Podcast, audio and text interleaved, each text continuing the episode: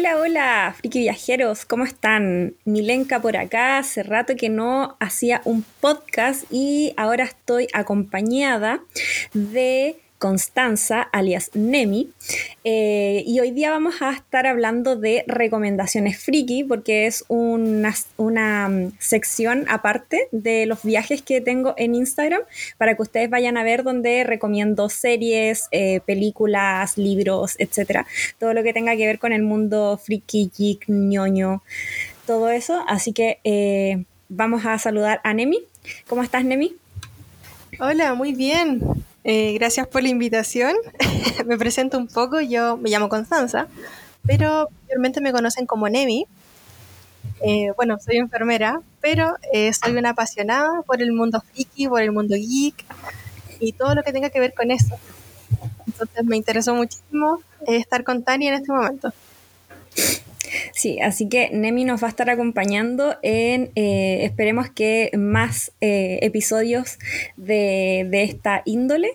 Y hoy tenemos dos eh, recomendaciones de las que vamos a estar hablando en este capítulo. La primera es Stranger Things o cosas extrañas o weas raras, como le decimos en Chile. y de Spy Family. Así que no sé por cuál quieres comenzar tú, Nemi. Partamos por Spy. Ya. Quiero saber primero tu percepción. Que eh, si ya habías leído el manga, eh, sabías algo de, esta serie, eh, que se iba a, animar. Cuéntame. Mira, por TikTok empecé a ver estos animes que se aproximan. Yo sigo unas cuentas de TikTok que te van anunciando los nuevos animes, los nuevos juegos de mesa o, o virtuales, como sea. Y eh, este me llamó mucho la atención porque el dibujo es muy dulce. Cuando tú lo ves, eh, los trazos, los colores, pero también cuando iba avanzando la presentación, te das cuenta de que trata de, espías, de que hay una guerra. Entonces, eh, me llamó mucho la atención como, como un dibujo tan soft podía tratar temas como tan crudos. Entonces, esa fue mi primera apreciación. Con respecto al manga, esto ya algo como personal, eh, con mi pareja eh, decidimos ver los animes y no adelantarnos en los mangas, porque, eh, por ejemplo, a él le gusta que uno viva la emoción del momento de estar viendo la serie y sorprenderse, porque él encuentra como fome que yo diga, ah, no, yo, yo sabía que esto iba a pasar, entonces le gusta vivir esa emoción. Pero ya estoy al día con la serie hasta, el, bueno, lo que va esta temporada. Ya, genial. a mí me sucede todo lo contrario porque, bueno, yo no he leído el manga de, Spy Family, pero sí tengo un amigo que se lo devoró y él me lo recomendó y empecé a ver la, la serie. Pero yo necesito así como saber qué es lo que va a pasar porque soy muy ansiosa. Entonces, el hecho de que eh, si voy a ver una serie, tengo que saber nada de la serie y ahí recién como que me encanto con, eh, con, los capítulos día a día, pero no tengo que saber nada por detrás. No, no me molestan en todo caso los spoilers, pero cuando, no sé, me leí un manga antes, eh, es todo lo contrario, como que eh, el, anime lo disfruto más, como que estoy esperando que salga la escena que ya vi en el, en el manga. No sé si se, se entiende. Sí, sí, igual yo soy súper ansiosa, pero ¿qué nos pasó? Eh, yo comencé a ver otro manga, que era el Boku no Hero, y me adelanté muchísimo. Y entre cada temporada hay mucho espacio de tiempo entre que se estrenara una y la otra. Entonces de repente, a él no le gustan los spoilers, a mí igual me da lo mismo. Pero de repente, no sé, él me decía, oye, va a pasar, o sea, esta pelea quedó hasta acá, o me gustaría saber qué pasa aquí. Y yo sin querer le decía, eh, ay, no sé, este personaje, por ejemplo, va a descubrir que su quirk eh, no sé, era diferente. Y me queda mirando y me dice, pucha, voy a tratar de olvidarme que me dijiste para sorprenderme cuando lo vea. Pero es como sin querer. Entonces eh, adoptamos esto porque para poder ver la serie y dar nuestras apreciaciones como en el momento. Porque claro, cuando uno ya lo ve, más o menos espera lo que va a pasar. Algunas veces las adaptaciones son distintas. Entonces estamos en esa como parada juntos. Claro, sí, mi pololo igual, como que yo veo spoiler y sobre todo de Boku no Hero porque Boku no Hero lo empecé a leer y después como que cuando ya estaba en emisión el anime y fue como que terminó creo que como la segunda temporada y... y me dio tanta flojera como empezarlo desde el principio y empecé como que desde la mitad y después me dio flojera seguir leyéndolo, al final lo dejé ahí, no lo, no lo seguí leyendo y después me empecé, empecé a ver spoiler, puro spoiler. Y mi bololo igual pues decía, oh, los chiquillos están, están diciendo que Boku no está en esta parte, dicen que está bacán, que voy a tener que empezar a leer el manga. Y yo soy como, sí, yo ya sé qué pasa. Y como que me queda mirándome y me dice, no me digas nada. y así como, no, tranqui, si no te voy a decir nada, pero yo ya sé qué pasa. Claro, igual, pucha, uno no lo hace de mala onda, pero también estáis súper emocionado, entonces como que tú querías adelantar y decir, oye, sí, no sé, pues este gallo va a pelear contra este y va a ganar y bacán, pero la pelea es muy buena, tenéis que verla. Pero él ya sabe que va a ganar, entonces le da lata. Claro. Oye, nos desviamos de, tema. Sí, del Spy. Pero Spy sí, por Family alias bueno, Boku no Hero. Boku no Hero, no, temporadas. No, no, no, no, Oye, ya pues. Pórtate bien. Eh, claro, y bueno, quizás los que nos están escuchando no saben de qué se trata Spy por Family o quizás han visto obviamente eh, lleno su, su, Facebook o su Instagram de imágenes, pero quizás no saben de qué se trata. Así que acá los vamos a introducir un poco en la trama. Eh, Spy por Family es una, entre comillas, familia que se crea a partir de situaciones em, de espionaje. Me explico. Eh, hay un espía que es Forge, eh, no me acuerdo cómo se llama, el... Twilight. El mismo. Eh, el Twilight Forge, que tiene que hacer por... Ah, me enredé, pero tiene varias misiones, tiene varias misiones a lo largo de, la serie y él trabaja para una compañía. Después más adelante se va viendo como la vida de, del Forge, eh, por qué llegó a ser espía. Y tiene una misión súper importante con un, eh, con un tipo que no sé em, su nacionalidad, no me acuerdo, pero eh, como que iba a hacer algo malo, iba a destruir... Y, tenía como una bomba, no me acuerdo qué, o trata de armas. Claro, es que el personaje principal se llama Lloyd Forger, que es como su nombre, pero el Twilight es su nombre de espía, su alias. Claro, entonces este gallo tiene que cuidar la paz mundial y por eso está en estas misiones, que es como la misión central de la pero El malo al que. Porque toda la primera temporada eh, todavía no llega a hablar con, el personaje que tiene que supuestamente destruir. Pero no me acuerdo cuál es, qué es lo que. Eh, qué es lo que tenía que hacer si evitar evitar obviamente que destruya la paz mundial pero algo había entre medio no sé si tenía unas armas no me acuerdo. Claro, hay unas bombas, que esto está situado igual como en, como en la Segunda Guerra Mundial, por ahí más o menos, cuando estaba todo esto de la fiebre de los espías entre países. Entonces, eh, esto, él trata de, de, evitar como una nueva guerra con esta arma que tiene este personaje que es el malo, por decirlo así. Claro. Y el malo tenía un hijo. Entonces la manera más fácil de poder acercarse a, este villano era a través de, eh, del colegio donde estudiaba su hijo. Entonces aquí entra nuestra primera em, eh, miembro de la familia, que es Anya, que yo creo que muchos ya han visto, hay muchos TikTok y canciones de, de ella, que es una niñita chiquitita que tiene poderes y su poder es leer la mente. Entonces él la va a buscar a un orfanato de mala muerte que no está regulado por nada porque es la manera más fácil de poder adoptar un niño sin que te pidan papeles. Simplemente es como, ay, quiero ese niño, me lo llevo y listo, nunca más te veo. Y después eh, aparece nuestro tercer personaje que vendría siendo la, mm, la mamá en esta... Eh, familia que no me acuerdo cómo se llama. La se llama Breyer. Ella misma. Lo más chistoso es que eh, los tres ocultan, obviamente, entre ellos su, verdadera eh, vocación, por decirlo así, porque la Yor, eh, ella a ojos de cualquier persona es una, no, no sirvienta, una camarera en una empresa. Pero por detrás ella es una asesina, asesina a sueldo. Entonces ahí entre los tres se, se confabulan por decirlo así, porque ella eh, está, mm, tiene miedo de que la atrapen, porque en este mundo donde ellos viven, en esta ciudad, a las mujeres que están solteras pasado una edad, las tratan como espía y las llevan a la cárcel. Eh, espía, ¿cierto? Claro, creen que son espías o que trabajan para otros gobiernos, entonces las persiguen. Claro.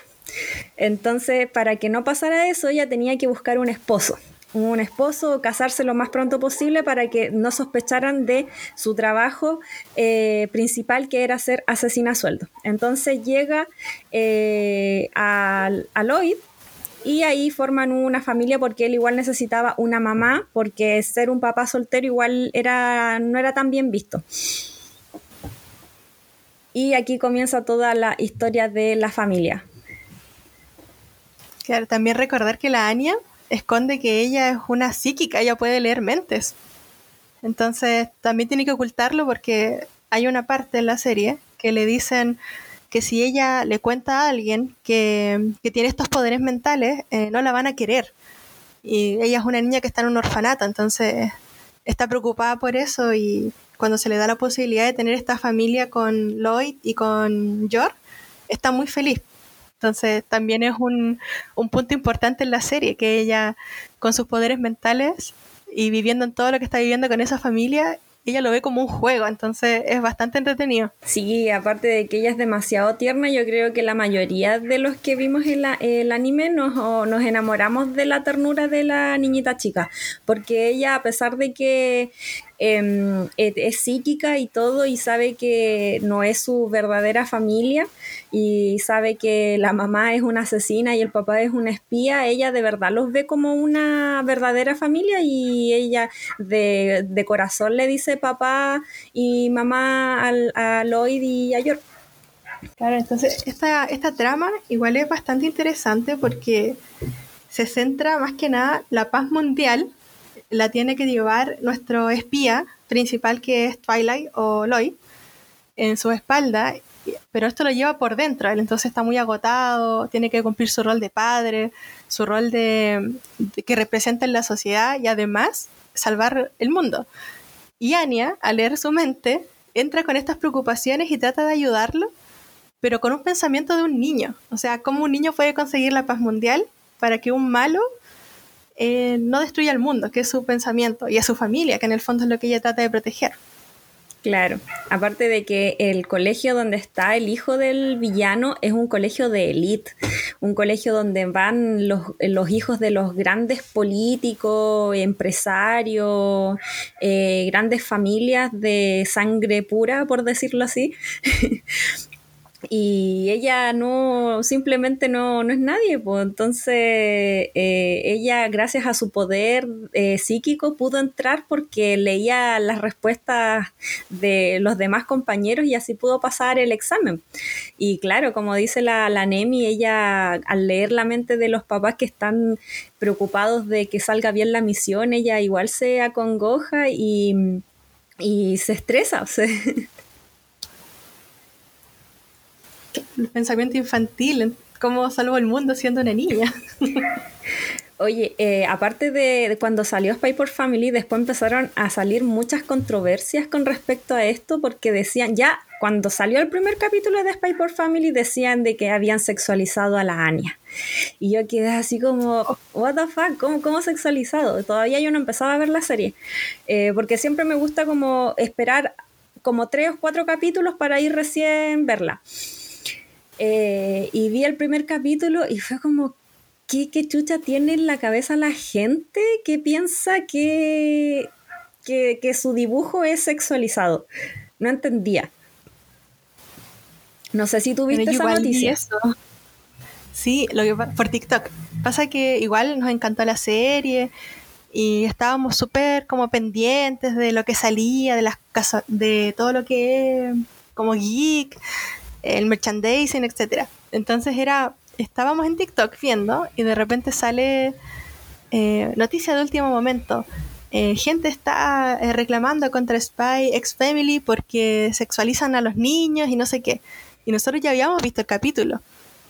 Entonces yo le digo, ya, ¿qué onda? ¿Cómo, cómo es eso? Y, nos y empezamos a ver así como videos en TikTok y ponían como escenas, onda donde Lloyd la toma en brazos y como que caen al pasto porque él estaba agotado. Decían, no, es que en esta parte como que él se sonroja cuando toma a la niña. Y yo así como, eh, ya. Después vi otra escena que era cuando él ya está tan agotado, porque bueno, él siendo espía, explica después de esta escena que él nunca se ha dormido frente a alguien, porque él siempre está en alerta. Pero él se quedó dormido en el sillón y la Anya se acuesta como cuando, no sé, un papá abraza a su hija. Entonces, y ahí termina ese capítulo. Y fue una controversia porque no, es que la niña estaba durmiendo con el hombre y estaban abrazados. Y yo decía, o sea, nunca te abrazó tu mamá, nunca te abrazó tu papá. ¿Qué onda? Y son dibujos. Y bueno, si bien existen eh, otras ramas del anime que sí, efectivamente hay de todo, este no, este se enfoca en, otras cosas y la niña jamás ha sido sexualizada. Al menos desde mi percepción, la de mi pareja y con todos los que he conversado sobre esta controversia tan extraña en la serie, que es tan dulce el dibujo. Sí, yo de verdad que y vi los mismos videos que tú y es como la única, las únicas personas que, que de verdad piensan que esto es sexualizado es porque de verdad tienen un problema en la cabeza, porque yo lo vi como tú dices, un papá con su hija y una escena súper tierna. En ningún momento eh, ese como sonrojo de la Anya no era como de me gusta este hombre, era como por fin tengo una familia. Claro, era como un sonrojo de, alegría. Entonces, no sé, después empecé ya cuando estaba como terminando el anime, eh, empezaron a salir videos ya triple X de, em, de Lloyd con York. No sé si tú los viste, que son fanmade. Claro, sí, sí, eso es típico que pasa con la serie. ya, entonces como que después ya se olvidaron de la Anne y yo dije, ya, eh, por lo menos ya con la, la Yori y el Lois, si uno ve el, anime, se da cuenta de que entre ellos dos hay química y gustaría que pasara una cosita más, pero el género de este anime no es ese, el género es eh, espionaje y... Comedia. Mm, ¿Cómo? Comedia también tiene. Y comedia, claro, espionaje y comedia. Entonces, eh, esos fanmade igual traen como su, su, guiño de que, de que puede pasar algo más. No en el, en el anime ni en el manga quizás, pero en nuestras imaginaciones. Claro, en el corazón de todos los que queremos que Anya tenga una familia feliz. Claro. Pero no, yo de verdad que encontré muy, muy tierna eh, la historia en general, me gustó y además... Eh, el vestuario, el vestuario de, de Spy X Family lo encuentro súper bonito.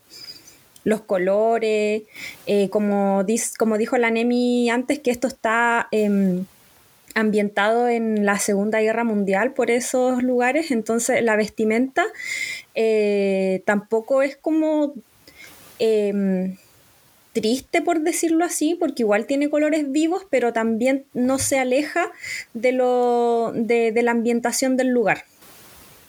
Claro, si te fijas, por ejemplo, en la familia, eh, Lloyd, que es el personaje principal, él se hace pasar por un médico psiquiatra, entonces eh, es muy formal, es muy como correcto, y la Yor es, es como una secretaria, azafata, asistente de una empresa. Entonces también su vestimenta es muy acorde a su trabajo, en el fondo, al principal. Y cuando está con Anya, es como una ama de casa, entonces igual es sobria, igual es como, no una vestimenta extravagante que quizá uno ha visto en los animes que tú dices al tiro, ah, ya, este es el personaje principal porque tiene el pelo todo parado, de colores extravagantes y la ropa toda así diferente. Acá no, eh, es como ver pasear una familia y que, no sé, si yo voy caminando, por ejemplo, en el anime, no diría, ah, se está tratando de ellos o ellos son diferentes. Entonces se camufla muy bien con el entorno. Claro. Igual el, el papel de la Anya en la empresa donde trabaja igual es como media rara porque siempre se le ve sirviendo café y como es como la chica de los mandados. Sí, eh, la Yoris, claro, es que eh, cuando parte la serie, ella trabaja, bueno, tuvo varios como trabajos, aparte de ser asesina, porque tenía que mantener a un familiar, que salió más adelante en los otros capítulos. Y claro, como que nunca la he visto dentro de estos capítulos diciendo, ah, no, estoy redactando algo porque soy secretaria o estoy haciendo contabilidad, etcétera. Siempre está sirviendo café, efectivamente. Sí, entonces yo la primera vez que lo vi fue como, ah, sirve café, debe ser, no sé, camarera. Claro, no, no se especifica bien qué rol cumple ella dentro de la empresa. De hecho, también eso levanta sospechas entre sus propias compañeras de que por qué está trabajando ahí ¿Y por qué está soltera todavía? Claro, hoy, pero esas compañeras de trabajo de verdad que son eh, detestables. Cuando vean el, el, anime van a, van a saber por qué. Sobre todo una, es demasiado detestable. Es la envidia, porque yo es preciosa. ¿eh? Es demasiado bella y demasiado em, eh, carismática. no, no como que ella vive el momento y lo y vive ni siquiera como para ella, como para, para alguien más, que no se lo vamos a, a decir en este capítulo. Es súper sencilla para ella. Sí, es igual le encanta porque, no sé, por ejemplo, cuando uno ve algunos animes y piensa que el personaje principal o la personaje principal se va a enamorar o va a pasar algo entre ellos, como que siempre está esa diferencia de que uno es como el tierno, el calmado y la otra es como la altanera o la de clase rica. Pero acá ella es una persona como súper humilde, tranquila, pero claramente tiene su lado B, que es su trabajo de asesina. Entonces es igual, es súper impactante ese cambio. También cómo le cambian las expresiones en el rostro. No, y la vestimenta también. Claro. La vestimenta que usa. A todo esto, el chaleco eh, con el que se le ve la mayor parte del tiempo a Yor en el anime, como a los dos días de, emisión de, de Spy X Family, en AliExpress ya estaban vendiendo el chaleco. De hecho, todo el cosplay me salió. Igual uso mucho AliExpress. Y, claro, me salía así como oferta, lleva la peluca, los aros, eh, el chaleco por X plata. Y si quieres agregar como el traje de asesina, otro monto. Y cuando me metí a revisar, estaba así como casi agotado. O sea, todos compraron el, cosplay.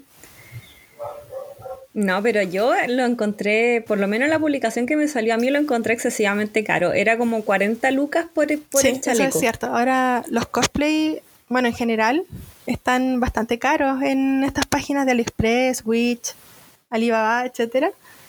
Y claro, cuando uno compraba el puro chaleco, ya 40 mil pesos chilenos, aprox. Después, si le agregabas la peluca, eh, subía 20 mil pesos más. Si le agregabas más accesorios, iba subiendo. Entonces ya comprarte eh, como el traje, el chaleco rojo, que es el habitual, más la peluca, más los accesorios, y si querías agregarle el traje de, mm, asesina, ya estabas llegando más de los 100 mil pesos con el envío salía mucho más caro. Entonces igual es una inversión súper grande. Así que bueno, para los que quieran hacer cosplay de York, eh, mejor díganle a su mamá, a su abuelita, a su tía que le tejan el chaleco. Creo que sale más barato. Oye, hay que recalcar que este anime está em, hecho por With Studio en colaboración con Clover Works, porque en el anime solamente aparece With Studio y es como, hey, ustedes no lo hicieron solos. sí.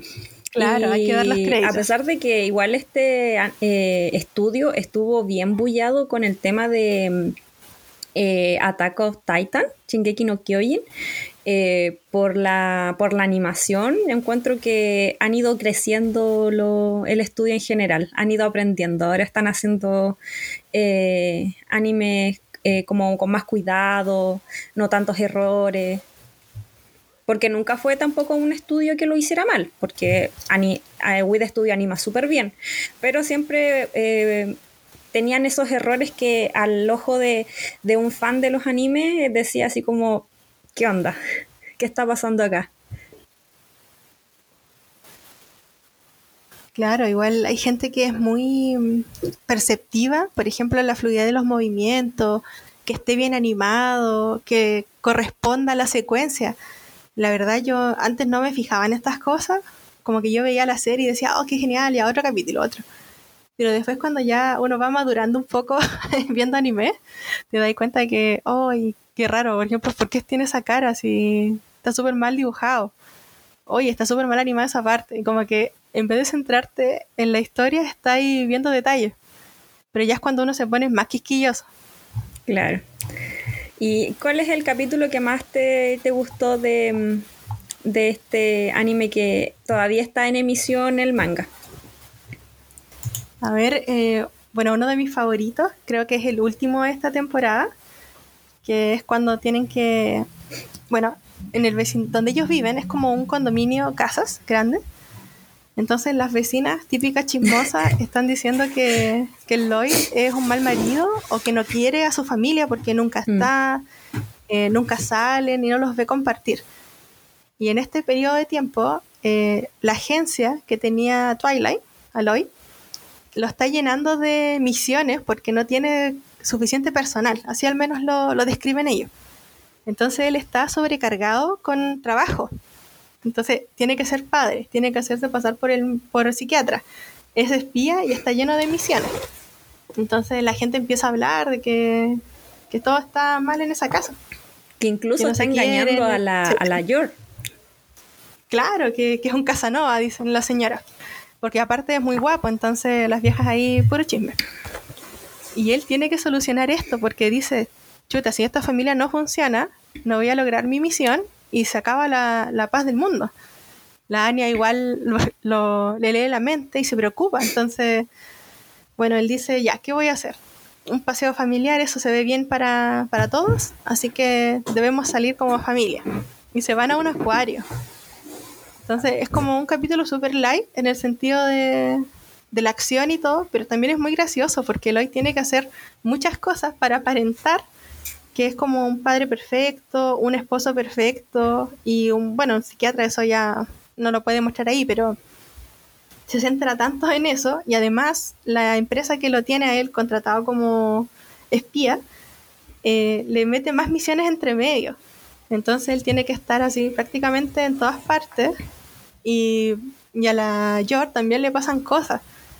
Y sin querer, entre ellos se van ayudando en la misión de Lloyd pero es porque la Anya leyó la mente de como los malos que estaban ahí. Entonces eh, es muy chistosa la situación que se da porque al final, como, como se dice, salvan el día y siguen siendo como una familia feliz, pero Loy está súper agotado y se le nota en el rostro, pero dejaron contentos al menos a las vecinas de que son una familia muy feliz. Claro, porque, bueno, no sé si ustedes han tenido vecinas chismosas, pero eh, te pueden arruinar la vida. Entonces, lo, primordial era que estas vecinas em, se llevaran una buena impresión de la familia como para que los dejaran en paz o para que transmitieran el chisme de que eran una buena familia en todo el, vecindario. Claro, la típica vecina chismosa que está más pendiente del resto que de su propia vida, entonces era complicado para ellos, más con sus identidades secretas. A mí el, capítulo que más me gustó fue cuando eh, tenían que hacer celebrarle el, cumpleaños, si no me equivoco, la Anya, cuando contratan a miles de, espías, porque ella eh, quería ser la, princesa que, que rescataban. Pero era como un juego de espías en un castillo. Sí, muy tierno ese capítulo también. Ese fue el que, el que más me gustó. Eh, es muy bueno, es muy bueno. Yo no sé por qué dicen que no tienen personal si ese capítulo estaba pero llenísimo. Eran millones de, espías actuando para la niña. Claro, porque la, la Ania era súper fan de un de, una serie eh, de espías. Era súper fan. Entonces, eh, todo lo hicieron en base a eso. En base a esa serie que ella veía por la televisión. Claro, ella, bueno, en su mundo de fantasía, mi papá es espía, entonces, genial. Y ella quería ser la, princesa y se lo cumplen. Bueno, esa ha sido eh, Spy X Family. No sé si quieres agregar algo más. Yo diría que la vean, que la disfruten, que de verdad es muy buena. Y también si les gusta leer el manga, como dice Tania, está en emisión. Así que pueden ir adelantándose a los que gustan de ver los mangas también. Pero recomiendo mucho la serie, es muy, muy entretenida.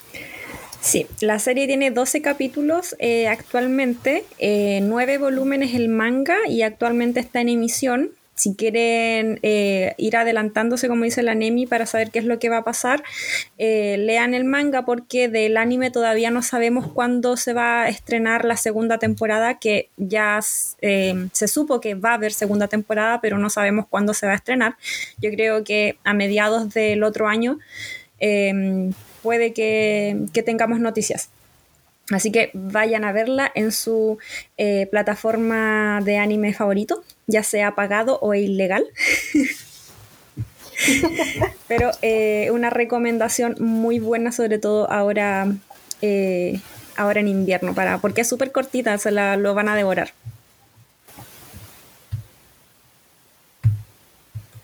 Ahora, eh, Stranger Things, que es la otra serie que se estrenó hace poco, la cuarta temporada, partida en dos partes. Eh, yo no sé por qué hicieron eso, de verdad que lo encontré como súper absurdo. Eh, pero bueno, para crear más, más expectación, me imagino. Esta es una serie dirigida por los hermanos Duffer, que han tenido eh, una fama muy, eh, muy rápida, como muy, eh, muy en ascenso. y es una serie que empezó su, su, estreno en el 2016 con, y que actualmente tiene cuatro temporadas y una quinta temporada que se va a estrenar en el 2024. Ya está, ya está dicho eh, todo el mundo lo sabe y si vieron la cuarta temporada, el, final, es obvio que va a seguir la, trama. Eh, pero vamos a hablar de, eso, la percepción, pero no vamos a hablar de, de, qué es lo que se trata, porque me imagino que todo el mundo ya, ya sabe eh, la trama principal, sino que vamos a hablar específicamente de la cuarta temporada, lo que nos pareció, y vamos a empezar por Nemi.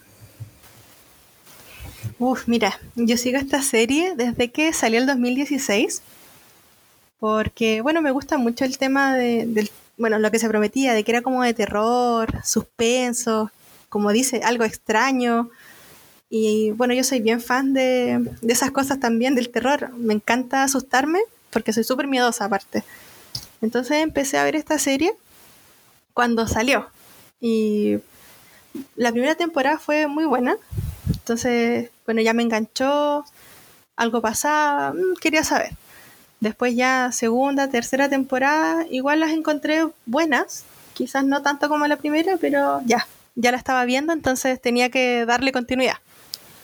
Y ahora con la cuarta temporada eh, quedé fascinada. De verdad, los efectos son muy buenos, la trama tiene sentido, porque hay muchas series como que parten y como dicen, ya vamos a probar y va a morir acá nomás. Después la continúan porque les fue bien, pero te das cuenta de que muchas cosas no tienen sentido. En ese sentido, los hermanos Duffer eh, hicieron un buen trabajo de conectar todo bien. Como que no hay tanta inconsistencia en los guiones o con lo que pasó anteriormente. No es como, por ejemplo, ah, no, es que anteriormente se cayó esta planta, pero después cuando va la otra temporada la ves ahí y tú dices, ya, pero ¿qué onda si se había caído? No, sigue ahí caída, eh, sigue el suspenso, el misterio. Esta cuarta temporada, eh, de verdad, también no entiendo por qué la dividieron en, dos partes. También creo que es por el tema de, generar expectativas, de, subir las vistas, de, que se hable. Porque igual estuvo separada como por un mes nomás, entre la parte 1 y la parte 2. Entonces, no era así como, oh, vamos a tener que esperar un año para ver la parte 2 de la cuarta temporada fue súper rápido. Entonces era como que ya estaba hecho, entonces no entendí por qué lo separaron, pero sí generó expectativa. Eh, la verdad, como me aparecía en TikTok a cada rato, así como faltan tres días para la parte 2, faltan dos días. Entonces me mantenía súper pendiente. Y el día que salió, eh, sí estuve así pegada a la tele, actualizando a cada rato para que Netflix me dijera ya, ahora puedes verlo. Estuve muy, muy al pendiente. Yo empecé a ver la cuarta temporada casi un, a ver, fue como tres días antes de que se estrenara la, segunda parte de la cuarta temporada para no, no, esperar, no esperar es, eh, tanto tiempo, porque fue, claro, como un mes, como dices tú. Eh, entonces fue como, me puse a buscar cuántos capítulos iba a tener la segunda parte de, las, de la cuarta temporada y fue como dos capítulos. Y fue como, ¿qué? O sea, ¿por qué se demoraron tanto para publicar dos capítulos? Y después vi, claro, eh, los capítulos duraban em, dos horas, si no me equivoco, cada uno. Sí, más o menos, dos horas un poco más. Claro, entonces igual era, era larga.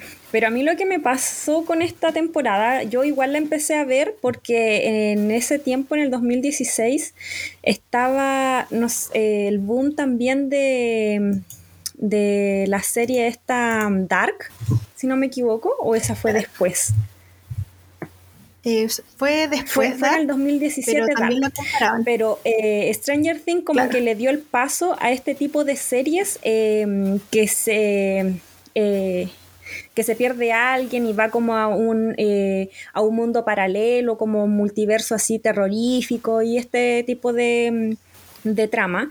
Y claro, a mí también me, empezó, me, gusta ese tipo de cosas y también a mí me encantan ver cosas de terror, igual que la Nemi, después me jodo de miedo en la noche y tengo, duermo saltitos, pero me encanta ver cosas de terror. y... Y me empezó a gustar ya la primera, la primera temporada, bacán, me voló la cabeza. La segunda temporada sí, seguía el, el, hilo conductor. Y ya la tercera temporada como que encuentro que empezó a decaer y la cuarta temporada a mí no me gustó para nada.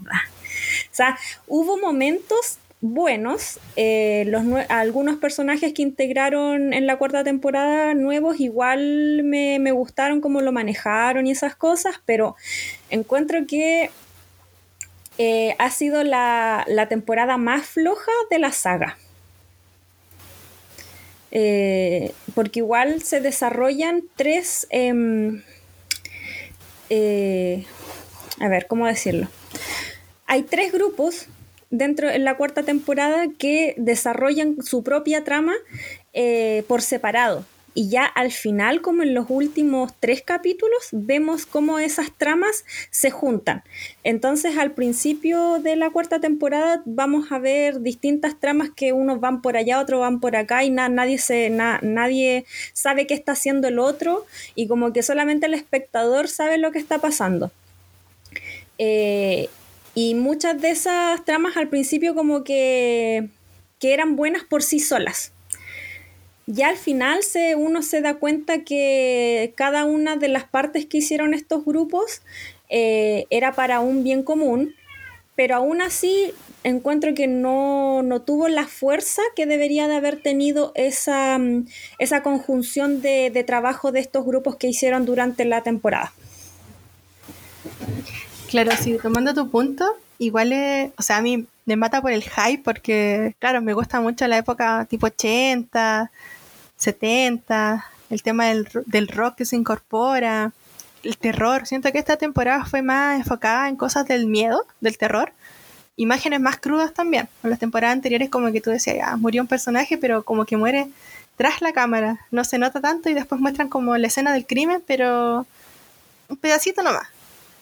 Esta escena, o sea, este, esta temporada fue más cruda, pero claro, cuando parten estos tres grupos de personas, eh, tú, tú dices, chuta, están lejos, no sé si el poder mental de esta niña alcance tan lejos, y bueno, claro, ella al principio no las tiene, entonces como bien lento, en el sentido de que uno está en un lado, el otro está en Hopkins, el otro está perdido por allá en una cárcel, y tú en el, empezás a pensar, cuando dándote cuenta que son pocos capítulos, tú dices, ya, ¿en qué rato se van a juntar si todos trabajan en equipo?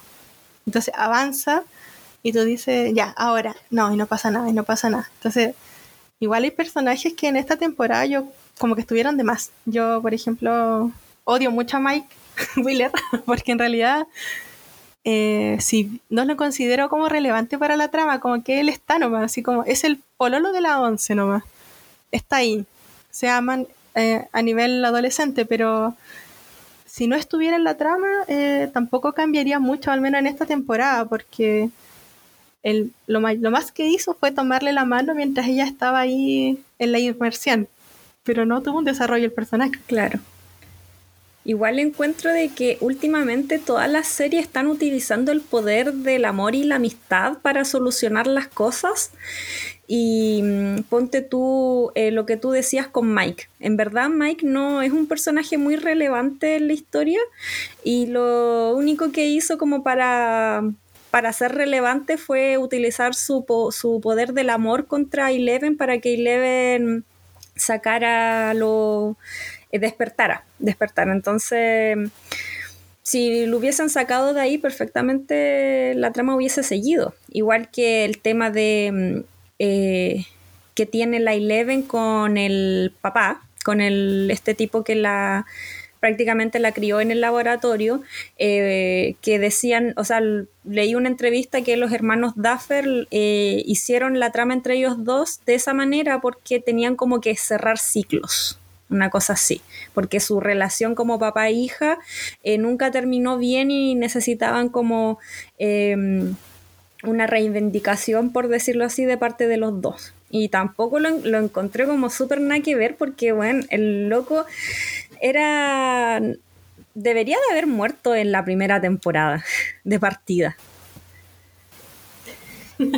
De hecho, sí, eh, el viejo se salvó muchas veces como, ah, justo llegó a rescatarme este super militar, o oh, justo llegó este auto cowboy militar que me lleva súper lejos y empiezo de nuevo. Entonces igual yo sentí medio forzado este reencuentro familiar que tuvo, bueno, familiar digámosle porque es algo muy elaborado, este doctor con, doctor Brennan con Eleven, porque ella no quería, pues, no confía en él. Tiene claramente en su cabeza el tema del maltrato, y es una relación súper mala. Yo no diría que es una relación padre-hija, porque es súper malo, ¿cachai? Premio castigo, prácticamente. Entonces ella no quería ir, pero se encuentra con el otro doctor que es como en el que confía un poco más. Y claro, este doctor, bueno, finalmente muere, pero el cierre fue así como, ya, eh, papá, eh, ¿por qué lo hiciste? ¿Caché? ¿Por qué me trataste mal? Yo no te perdono prácticamente. Y el viejo así como, no, pero está bien, así como sigue tu camino y, y ya, eres libre. Entonces igual, ya, el viejo murió, ella se fue con, con el resto de su pandilla para llegar a Hopkins y ver qué estaba pasando, pero fue un cierre como súper cliché de estas relaciones televisivas, como, ah, ya murió el, viejo malo. Claro, sí. ¡No! en mi otra vez. Te estás portando mal. Sí, aparte que igual lo otro que no me gustó fue la, em, la, actuación de la, de la, de la Millie Bobby Brown. Encuentro que fue como súper plana, como que pensé de que iba a mejorar su actuación porque claro, al principio era una niña eh, eh, obligada a utilizar sus poderes para para hacer cosas malas y traumada y todo eso, ya se entiende en la primera temporada. La, segunda, en la segunda temporada se entiende igual que se está recién abriendo y eso, pero encuentro que en la cuarta temporada ya era como mucho ya, pues era como que hicieron un intento de, de, de, la, de actuación de una niña que se está adaptando eh, a una vida normal, pero no me terminó por convencer. Claro, de hecho, bueno, la primera temporada es una niña que ni habla porque está súper asustada siempre, la están persiguiendo, no tiene a nadie. Ya en la segunda temporada está un poco más rebelde, conoció a esta otra chica que también tiene poderes, que es como la que siempre muestran que estaban jugando en el laboratorio. Esta que chica que como como de la India. Después ya en la tercera temporada, eh, bueno, está con la Max y todo, y como súper amigas y, y Madonna y toda la onda de los 80 y claro, en esta cuarta temporada, eh, claro, estaba lejos en este nuevo colegio con esta niña que le hacía bullying, sin sus poderes también. Y, fue así como era muy la niña del campo que llega a la ciudad y todos le tiran caca. Pobrecita. Pero claro, después llegó el Mike a visitarla, como en las vacaciones de invierno. Y, eran así como los típicos pololos, pero no tuvo un desarrollo del personaje que, que tú dijeras como, ah, se adaptó, eh, la familia la, la, cuida, se integró a su núcleo familiar. Tampoco se vio eso. Claro, igual la, la familia de, de, Mike encuentro que es como súper familia de, de publicidad, como que los hueones son como NPC. Si tú eh, chocáis con ellos o estáis de frente con ellos, hablan, pero como que tienen cero relevancia en la, en la serie. Al principio como que tienen más relevancia porque, claro, su hijo estaba metido en todo este tema de... de de, los casos. ¿Qué hiciste? de los casos extraños de. No, ya pues. De donde vivían, pero ya como que ahora. Eh, incluso la, la, hermana chica que, que jugaba como con las lucecitas eh, fue lo, único que hizo bien es como mostrarse que estaba jugando con esas lucecitas, nada más, pero no tiene como que ninguna relevancia. El papá, igual un pedante eh, que lo único que sirve es como para criticar y leer el diario, y la mamá siempre se le ve en la cocina cocinando. Es como. es que igual yo lo miro por el lado como de época. Eh, los 80, ponte tú, esa familia eh, está en un barrio que igual es como de plata, ¿cachai? No es como un suburbio, por decirlo así. Y es como la familia eh, mejor constituida, así onda papá, mamá, hijos, tres hijos. en las primeras temporadas, claro, tenían mayor presencia en la serie porque controlaban a este crío chico, así como, pero tampoco era una presencia grande, así como, ¿dónde vas? ¿Para dónde vas? Todos se juntan en esta casa. ah, siempre traes tus amigos para acá. Pero claro, en estas, bueno, después las demás temporadas eran, claro, NPC. La mamá, bueno, creo que la tercera temporada tuvo ese romance con el hermano de la Max, que fue súper extraño porque ella es una señora mayor y estuvo como medio enamorada de este jovenzuelo que era rudo y malulo. Pero claro, en esta temporada como que pasan cosas raras y ellos así como, ah, ya, filo. Están, no sé, pues mi hija estaba jugando con las luces y y se las quitan porque se cacharon que por ahí se pueden comunicar con el otro lado, por ejemplo, y ah, no, no pasa nada. O el terremoto que hubo, yo así como, ah, nada. No, no son muy importantes para la trama. Sí, igual em, yo encuentro que lo que mejor se desarrolló fue la historia, por decirlo así, porque para mí fueron como tres historias dentro de la cuarta temporada. La historia que más me, me gustó fue la de Rusia Encuentro que esa fue la, única que tuvo como un gran peso. Eh, porque ocurrieron muchas cosas en esa historia. En cambio, los otros eran como eh, el camino hacia. Como que todo pasaba en el, trayecto. No hubo como tanta, eh, tanta pelea o tan, em, tanto conflicto. En cambio, el de Rusia sí, y también ahí tenemos a un. Ay, no sé qué voto.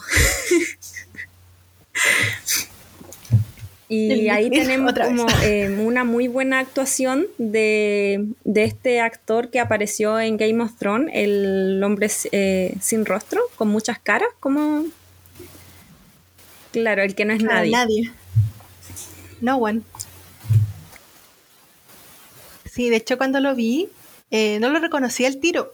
Entonces yo le decía a mi, a pololo, oye, yo he visto a ese actor, pero no sé dónde.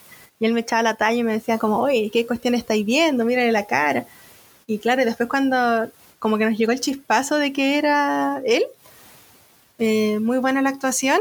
Y claro, lo que pasó en Rusia es un, con estos personajes, yo creo que aporta más, muchísimo más a la historia el viaje grande que tuvo Mike, Will, Jonathan y, y el chico del pelo largo para encontrar Eleven, porque ese viaje era como un relleno, yo creo. Porque, claro, como que justificaba la distancia, pero no, no aportaba en la, en la historia central. Claro, aparte que el chico del pelo largo era como, yo lo encontré como súper, tenemos que colocar a alguien inclusivo. Argil, sí. Y aparte que ese grupo, lo, su único, la única misión que tenían era encontrar a, a Eleven. Y como que todo em, el trayecto es eh, básicamente como eh, una salida del closet de Will hacia Mike y que Mike obviamente no, no entendió ni nada por el estilo. Eh, pero tratando de, decirle de que en realidad Eleven sí, sí lo amaba y, y, sí confiaba en él y de que el Mike era el, líder de, de, su banda y, y básicamente le declaró su amor, pero Mike no se dio cuenta. Igual, yo odié esa parte por lo menos, porque igual de Will como que se han dado varios indicios de que es homosexual, ¿cachai? Desde la primera temporada cuando decían que, o sea, la traducción en inglés eh, dice como que es afag, como un marica, así como suavecito, pero la mm. traducción al español dice que es un niño muy introvertido y calmado y tímido, pero en inglés se da a entender mejor, porque la Winona Ryder se lo dice al, a Hopper le dice así mm. como que un niño especial es diferente. Entonces ya después avanza la, serie y, el mismo Will le dice a, o sea, perdón, el mismo Mike le dice a Will que, que ya, que no se enoje, que el calabazo de dragones es un buen juego, pero que ellos están creciendo y tienen novias, ¿cachai? Como que están siendo adolescentes. Y le dice, eh, oye, yo creo que tú quieres que todo se mantenga igual, sí, las chicas y no sé qué. Y el Will le dice que sí, porque eso es como lo que él quiere. Y entonces eh, se enojan, discuten y el Mike le dice como en la traducción en inglés, eh, no es nuestra culpa que no te gusten las chicas. Pero la traducción al, español le dice como que no es nuestra culpa que no te guste crecer, como una cosa así muy extraña. Entonces, si uno vio la serie en latino, no podría cachar como para dónde va la onda con Will, pero en inglés es más, más explícito. Bueno, y claro, cuando le, cuando le dijo lo de que él era el corazón del equipo y que sin él prácticamente, prácticamente nadie podía seguir y que la distancia, la amistad y toda la cuestión y que Eleven lo ama mucho, eh, francamente, claro, fue una, una declaración de amor súper explícita que Mike claramente no entendió, pero que su hermano sí lo captó. Entonces igual esa parte no me gustó cómo lo abordaron porque después lo dejan así como llorando en la ventana y el Mike así como, ah, ya, qué lindo dibujo, gracias. Y lindas palabras, pero quedó ahí como llorando en la ventana, nadie más lo se dio cuenta aparte de Jonathan, que es el hermano. Y después como que vuelven a tratar el tema cuando Jonathan le dice, bueno, yo te voy a apoyar frente a todos, este hermano, etc. Pero claro, se ve, en la traducción al inglés se veía viendo que, se venía viendo que Will es homosexual, que está enamorado del Mike, pero bueno, ahora que se sabe que va a haber una quinta temporada, no sé cómo lo vayan a desarrollar, porque siento que no es el, el hilo principal de la serie, porque lo principal es que son las cosas extrañas y cómo van a derrotar al villano, al super villano final. Pero lo dejaron ahí, como ya, Will es gay, hay inclusividad aquí trajimos a Jill, que eh, representa como a pueblos originarios, y a una persona que fuma marihuana y está súper relajado siempre. Pero más allá de eso, no, no sé cómo se va a desarrollar e-, ese hilo al menos, como de la sexualidad de Will. Claro, o sea, igual eh, el mismo el mismo Noah Champ, que es el que hace del personaje de Will, admitió y dijo de que Will era, era homosexual. Entonces, Mm, me gustaría de que no se enfocaran en eso más que de que él les diga a sus amigos como hola soy gay y ahora estoy feliz con eso y, nada más así como que pero ahondar como en eso en la cuarta en la quinta temporada que no es el foco encuentro que sería relleno claro es que igual mira ahora como cómo terminó la serie esta cuarta temporada eh, la quinta debiese partir con todo, porque está, estamos así como a un segundo de que quede la crema mm. en todo el mundo, no solamente en Hopkins. Y entonces sería súper extraño que la serie partiera así como, ah, Will es gay, ah, ya hay que consolarlo, hay que quererlo y todo, y la sociedad va a estar en contra de él, porque tomando en cuenta la época histórica en que está basado, la homosexualidad no, no, pues, ¿cachai? Las familias lo veían mal, mm. era un problema bien grande. Entonces, creo que tampoco es el foco. Sería bonito que, claro, lo, lo, digan ya francamente y, los amigos lo aceptan, lo quieren y todo, y que sea feliz con eso.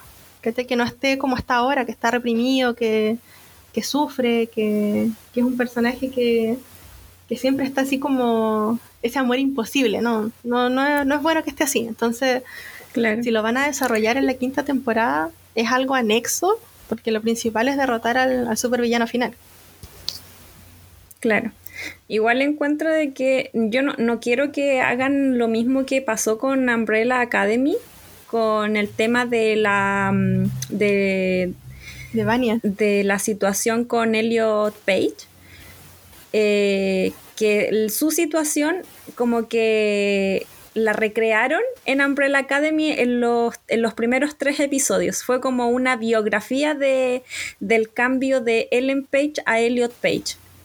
Claro, igual... No sé si tú viste Umbrella Academy. Sí, también terminé esa serie, también voy al día, pero a ver, cuando yo vi esa parte, bueno, yo sigo a Elliot Page en redes sociales, la seguía desde que era Ellen, y, claro, bueno, eh, él cuando inició su transición eliminó todos los registros de, de cuando era mujer. Y ahora ya hizo su transición, está bien, y ya cambió su identidad. Entonces, creo que por ahí leí una entrevista que dijo que todos los personajes que había hecho como mujer ya no, le agradaban porque no se sentía cómodo con eso. Entonces mm. le preguntaron por Umbrella Academy porque se estaba rodando cuando él hizo la transición. Entonces él como que en la entrevista decía que estaba tranquilo con eso porque habían sido considerados y conscientes, entonces no había problema. Y claro, hicieron esta transición eh, que pasó súper piola, porque como que nadie hizo revuelo dentro de su propio núcleo. Lo único fue el hermano mayor, que quedó así como, ah, te cortaste el pelo y toda la cuestión. Y le dice, sí, es que ahora ya no soy Vania, soy Víctor. Y él así como, ah, ya, bacán. Y pasa. Pero después como que lo vuelve a mencionar un poco, porque igual se da a entender que él, es un personaje como un poco bruto para entender las cosas. El, número mm. uno de la familia. Pero más allá de eso, no, no encuentro que haya sido así como tan forzado de, no sé, yo me imaginaba, porque igual lo conversaba con mi pareja, que, que le iba a llegar como un superpoder de otro lado y lo iba a transformar o, o quizá iba a decir como, no, yo en realidad ocupaba este disfraz de mujer, pero siempre fui hombre. Y al final fue súper piola, fue como, ah, fui a la peluquería, me corté el pelo y ya soy otra persona. Entonces, fue muy, muy suavecito. No fue así como, ah, era mujer, pasó por un poder y ahora es hombre. Entonces, si la acomodó a ser ese personaje, ya, bien, porque igual la serie terminó catastrófica como termina todas las temporadas y dejándonos con ganas de más. Pero sí, el tema de, tratar las sexualidades en, en, las series también creo que es un trabajo súper difícil más con, todo lo que vivimos actualmente, porque hay muchas sensibilidades de las personas y quizás los que creadores o los mismos actores no están tratando de, burlarse o de hacer que parezca como ridículo, pero a veces pasa que no queda bien hecho, entonces genera muchos problemas entre la misma población. Y bueno, claro. que lo de Will podría ser tratado, pero quizás, o sea, no es el foco de lo que va a pasar ahora en esta quinta temporada. Así que si lo tratan, espero que sea algo así como delicado y de aceptación y de amor propio, más que como un problema y otra trama. Claro, igual yo me gustaría de que fuera como súper cortito, no sé, la mitad del capítulo relacionado a eso, porque de verdad que en Umbrella se tomaron tres capítulos para poder hacer este tema de, la transición de Vania a Víctor. Y si bien eh, Umbrella Academy, la serie, no tiene nada que ver con el cómics, pero nada que ver con el cómics, em, igual... No es que no me haya gustado que hayan hecho esta transición, sino que es el tema que le pusieron como mucho color al, tema, como que perfectamente pudieron haberlo abordado en un capítulo y sin darle tanta importancia porque es algo natural, él hizo su transición en la vida real y simplemente era como adaptarlo a la serie. Obviamente hay personas que se lo toman mucho más a peso y como tú dices hay que tratarlo con más cuidado, pero a mi parecer encuentro que tres capítulos para eso fue demasiado y le quitó también eh, más eh, importancia a lo que se venía. Quitaron muchas cosas que pudieron haber incluido del cómics a la serie eh, y así sucesivamente. Claro, sí, igual fue largo, tres capítulos, quizás no fue así como el 100% del capítulo enfocado a lo que estaba pasando pero sí, fue. Iban entre medio metiéndolo y no era la trama central tampoco. Entonces, claro, fue largo y, y al final, o sea, fue largo en estos tres capítulos, pero al final fue súper corto la transición, como entró a la peluquería y salió siendo Víctor. Entonces igual me gustaría que lo Igual como que eh, ese tema también encuentro que lo hicieron bien porque en el cómics eh, Víctor es súper, o sea, Vania es súper poderoso. Entonces, después que se hizo esta transición de, de Vania a Víctor, ahí recién se muestra el verdadero poder de, de, de Víctor. Eh, eh, como, y, cómo ella puede ayudar en, todo este tema de, la trama. Entonces, igual ahí encuentro que hicieron bien, porque por fin pueden mostrar el verdadero poder de, de ese personaje. Claro, quizás con Will pase lo mismo, porque como se ha visto todas estas temporadas, es un personaje súper retraído, un niño bastante tímido, que no expresa sus sentimientos, que, bueno, claramente fue atacado por el otro lado, entonces igual es otro problema. Y que además este chico no tiene más amigos que su núcleo de Hopkins, que está lejos actualmente. Y entonces, si ahora, si él puede, como se dice, salir del closet y estar bien con eso y le ayuda como a mejorar su personalidad, a estar contento consigo mismo, quizás sea un, aporte mayor a la serie. Porque igual siento que el personaje de Will es muy querible, pero también es muy segundo o tercer personaje, porque no, no tiene mucho protagonismo. Claro. Eh, ahora volviendo a Stranger Things, eh, los hermanos Duffer habían tenido como muy pocas producciones que, que, fueran así de populares como Stranger Things y en base a su, su popularidad eh, los van a... Eh, no sé si ellos mismos dieron como la idea de hacer eh, la adaptación de live action de Death Note o lo los nominaron, por decirlo así, pero dentro de sus proyectos eh, dijeron que iban a trabajar en un live action de Death Note. No sé qué tan bueno será porque yo ya no espero nada de, de, live action, pero esperemos que sea bueno. Qué horrible, de los live action que he visto, pucha, yo fui a ver el de Dragon Ball, me invitaron, entonces fui, no, horrible. Después vi acá en casa el primer live action de Death Note y no, también era un chiste. No, no, no tenía sentido. Pero si van a hacer otro, por el tema de, que les ha ido bien con Stranger Things y, están creciendo en popularidad, espero que no arruine su carrera y, sea bueno, porque igual hay hartos fanáticos de esa serie. Sí. Es que igual es difícil hacer un live action, o sea, el último live action que hicieron de Death Note, que donde mm, eh, la americana, lo único bueno era Ryuk, porque lo hicieron con CGI y lo quedó pero hermoso. Eh, pero todo lo demás fue, fue horrible, no tenía ningún sentido, nada. Eh, esperemos que los hermanos Duffer ocupen como el mismo Ryuk que, que se hizo en CGI y obviamente mejoren mejoren la trama o por lo menos trasladen eh, la verdadera historia del anime a live action y no, no cambien cosas. Claro, el, el cambio que hubo era mucho. Y bueno, igual fue en este periodo en que Netflix estaba haciendo integraciones forzadas, así máximas a todas sus producciones, como ya, tienen que haber estos tipos de personajes por ejemplo, se ha dado mucho esto de las inclusiones forzadas. No sé si has visto tú, así como en cine, el tema de Blanca Nieves que se va a hacer, la película. Sí. Ya, entonces claramente a mí me salen memes eh, burlándose de la situación, lo cual no es correcto, pero el libro de Blancanieves, cuando parte dice, ella era tan blanca como la nieve, muy, muy blanca. Por eso su nombre. Entonces, si van a poner una mm. actriz eh, con un color de piel que no corresponde a la indicación del mismo cuento, va a generar susceptibilidades en la gente, porque igual a la gente le encanta burlarse de todo. Entonces, mm. no sé si al final la película le va a ir bien porque a la gente le guste o porque la van a ir a ver los haters para burlarse más.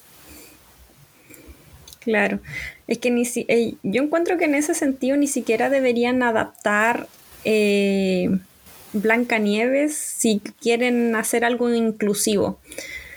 Eh, porque por algo se, ese, ese cuento infantil está basado en una localidad específica, en un tiempo específico, y por eso las características de las personas eh, eran así. Lo mismo que pasa con Frozen, que mm, que también hubo este, este tema de que era rubia y blanca y que los estereotipos, y es como, oye, esto pasa en Noruega, ¿En, dónde pasaba? Noruega, sí. Son países escandinavos. Claro, y la gente allá es así, o sea, ¿por qué vamos a cambiar la historia si, si la gente, sus rasgos faciales son, son así? No quita que una niñita que sea, no sé, eh, afroamericana, haitiana, venezolana, colombiana, etcétera, se quiera vestir de, de, Ana o de. La Elsa. De la Elsa. O sea, no eso no tiene nada que ver. Ellas perfectamente pueden hacerlo y pueden sentirse Elsa y sentirse Ana. Pero ahí allá, no sé, pues si quieren hacer un live action y cambiarle eh, em, el color de piel a la protagonista, lo encuentro como igual súper absurdo. Claro, no, no tendría una relevancia. por un tema de discriminación. Claro, igual, bueno, de esto de live action de mm, lo que fue Death Note, este que está arriba de las plataformas actualmente, eh, no es que hayan cambiado el color de la piel de los personajes, sino que cambiaron tanto la historia que es absurdo. Por ejemplo, hay una parte en este live action donde L está en la televisión, así como dando una conferencia de prensa nacional. Y todos quedan así como, eh, no es algo que él haría específicamente, y con la bandera de Estados Unidos y un montón de cuestiones raras. Y la otra es cuando llega como un restaurante y como que se va a sentar en la silla pasa así como uno o dos segundos y bota todo lo que hay en la mesa. Entonces es como quisieran ah, poner la personalidad de este personaje de anime, pero lo forzaron tanto que llega a ser ridículo. Mm.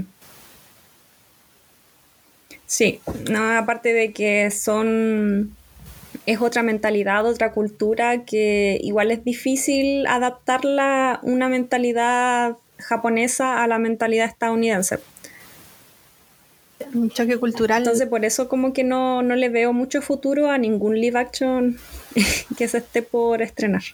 No, no, no me gusta las live action, la verdad, no, no he visto ninguno que sea así como bueno, que todo diga no, sí, prefiero esto que el anime, por ejemplo. Yo he visto un live action que yo creo que ha sido la mejor adaptación de, del manga, que es em, hay una gore. Eh, eh, eh, ahí me voy a acordar. pero hablemos ahora de. Nosotros nos mandamos en nuestro grupo de. de. de friki temas. varias cositas y hay juegos de Stranger Things para que la Nemi ahí lo, pueda comentar mientras yo busco el nombre de, del live action que Mira, dentro de los juegos de Stranger Things como fue un boom el 2016 y todo esto, hay uno que es para celular, ya que yo lo considero bastante interesante porque es súper retro, es como en 8 bits y la música también y todo. Eh, está auspiciado por Netflix, claramente. Y mm, bueno, cuando tú lo abres en tu teléfono, lo primero que te aparece es la N de Netflix, como si fuera un capítulo. Y luego el proceso de carga de este juego eh, tú lo ves y es muy em, retro, ¿ya? al partir el juego te pide si quieres iniciar sesión con tu cuenta de Netflix, ¿ya? Eso igual es importante tenerlo en cuenta. Anteriormente, eh, eso no pasaba así. Ya no, no existía... Eh, no te pedía la cuenta de Netflix para ingresar al juego, ¿ya? Era con una cuenta cualquiera. Pero ahora, claro, claramente como Netflix eh, apoya mucho este juego, em, te piden esa cuenta. Igual lo importante de este juego es que se centra eh, básicamente en la temporada 1, que es donde tienes que entrar al laboratorio, descifrar acertijos, estar atento a, los personajes que vienen del otro lado, que no te pille la policía en ciertos lugares. Entonces se desarrolla mucho en esa parte de la historia. Eh, le van a agregar, según lo que estuve leyendo, eh, partes nuevas con respecto a las temporadas que fueron surgiendo porque no se esperaba mucho que, que le fuera tan bien. Ya este juego claramente trae easter egg de la serie, es largo y bastante interesante. Ya un juego de celular que igual recomendaría si eres fanático de la serie y ver las actualizaciones nuevas que tiene de las otras eh, cuatro temporadas que tenemos actualmente. Y también hay otro juego que estuve viendo en internet. Espérate, espérate. Este juego es RPG, ¿cierto? Sí, es RPG. Sí, porque yo por lo que vi la interfaz era como casi jugar Pokémon. Exacto. Como de los antiguos. Es como jugar Pokémon de GameCube incluso. Muy, muy... Bueno, yo la considero bonita esa interfaz.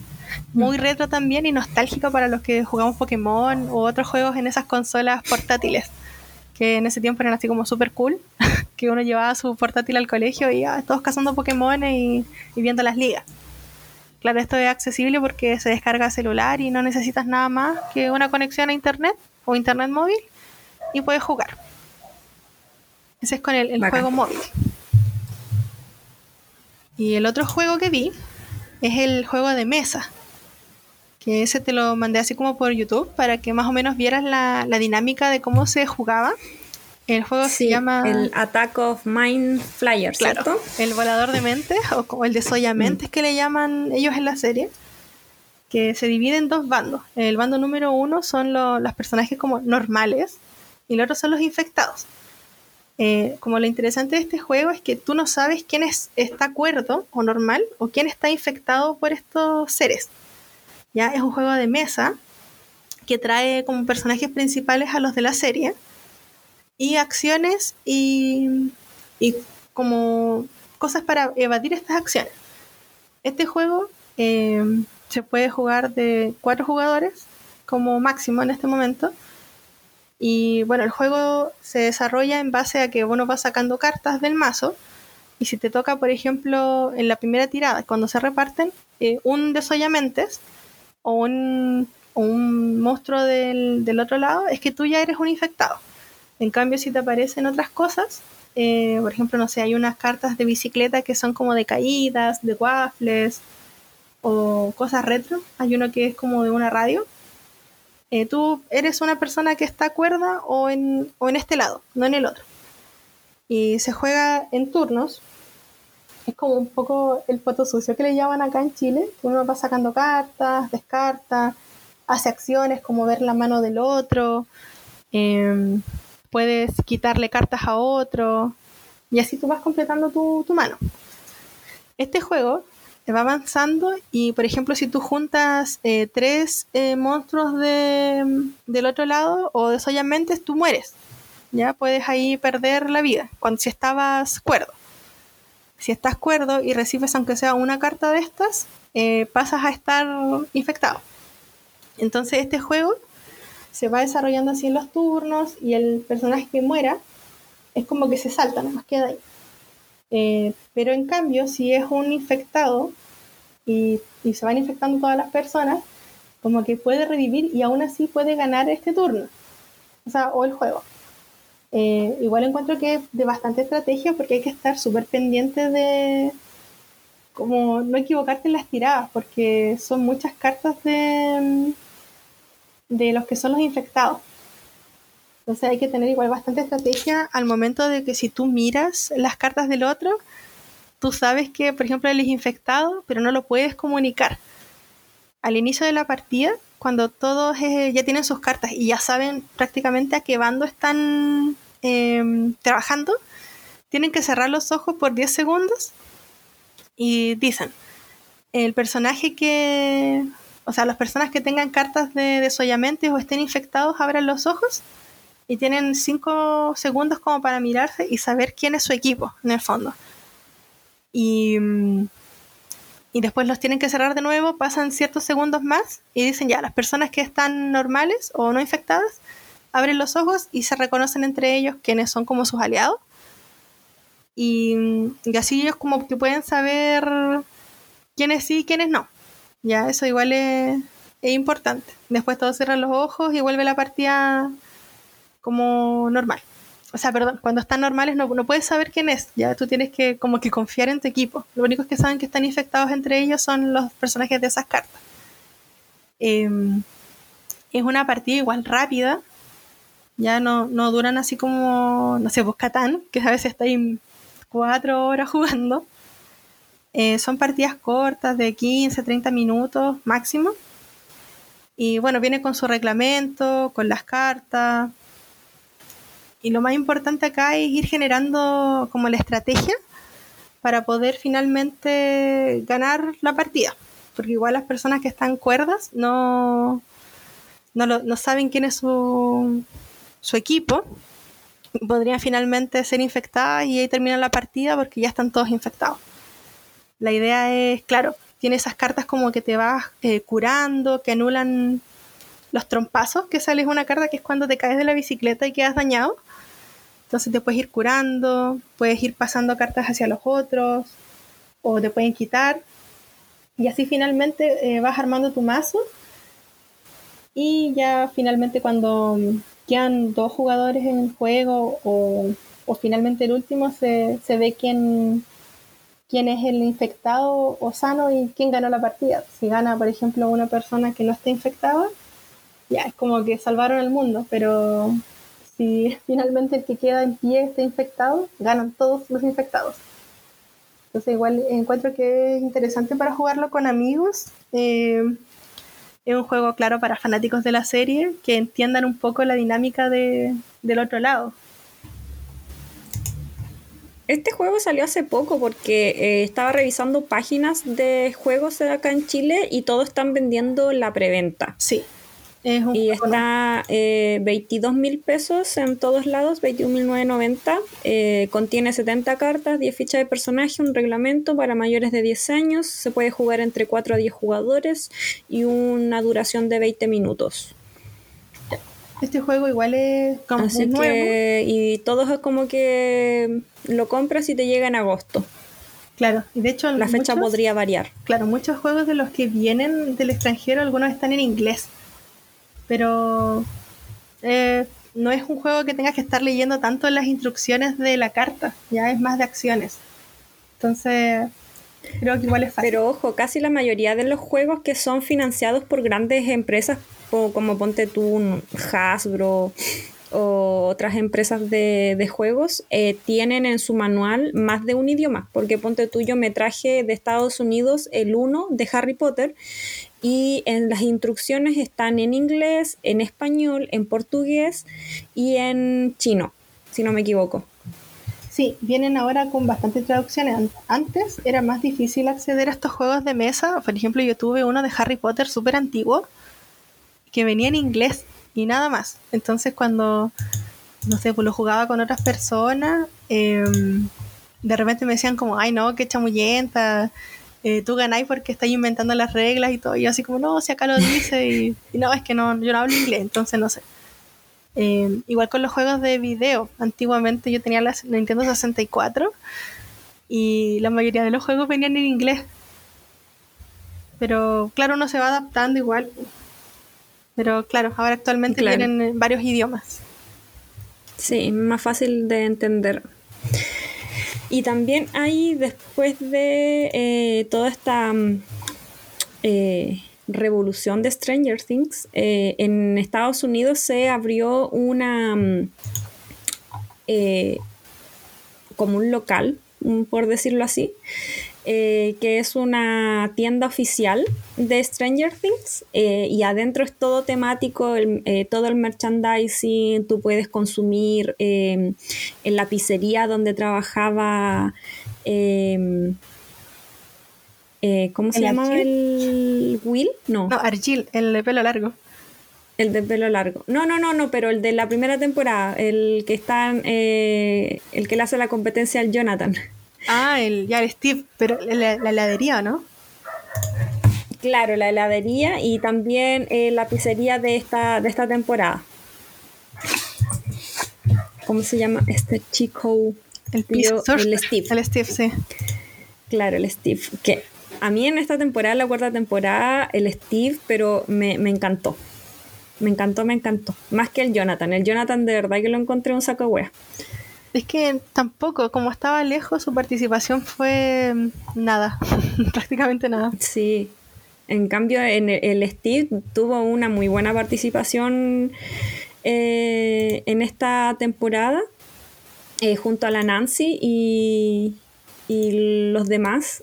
Así, no, eh, me gustó mucho.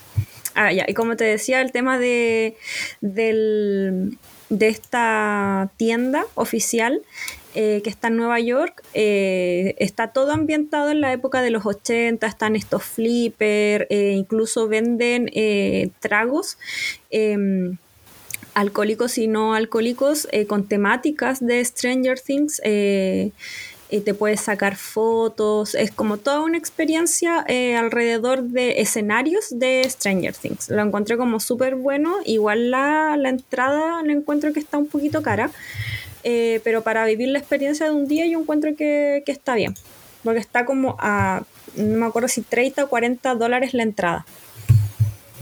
Mm. Igual yo vi lo que me enviaste ahí al grupo y la encontré como súper, bueno, súper bien ambientada y el merchandising igual se ve súper bueno. Eh, para un fanático de la serie yo creo que debe ser como alucinante prácticamente estar como en los sets y ver que, que las cosas están. Este, yo me fijé bien ahí en el video que vendían como los cereales de esa época.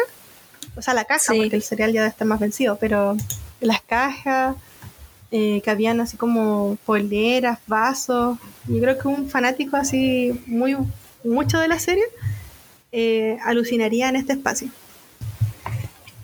Ya.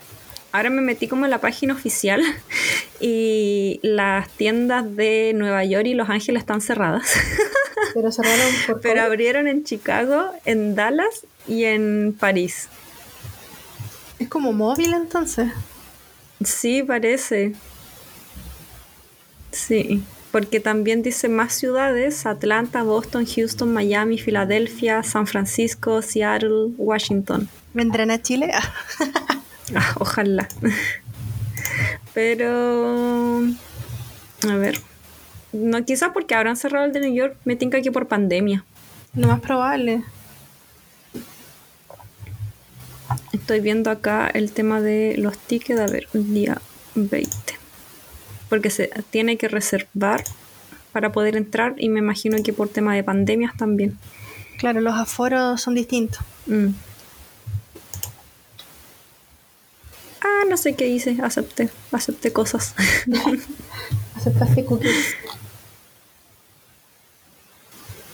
Ah, ah. Ya, tu orden, estás listo, ya. ¿Te compraste como diantra? Creo. No, qué paja, tenéis como que meterte, descargar una aplicación que se llama Fever, que es como de comida. Ah, para, yo creo que para hacer la orden adentro, si quieres comer algo o tomar algo. Pero que fome debería de ser al tiro. Claro, con un QR tampoco... más mm. ¿Y hay como un límite para estar dentro de esta tienda o tú puedes estar ahí dándote vueltas infinitamente? Eh, no, solamente em, dice que la visita, eh, la duración de la visita tiene que ser de 30 minutos. Te toma como aproximadamente 30 minutos como para conocer todo adentro. Igual Pero no es como que te vayas a sentar eh, todo el día a comer pizza.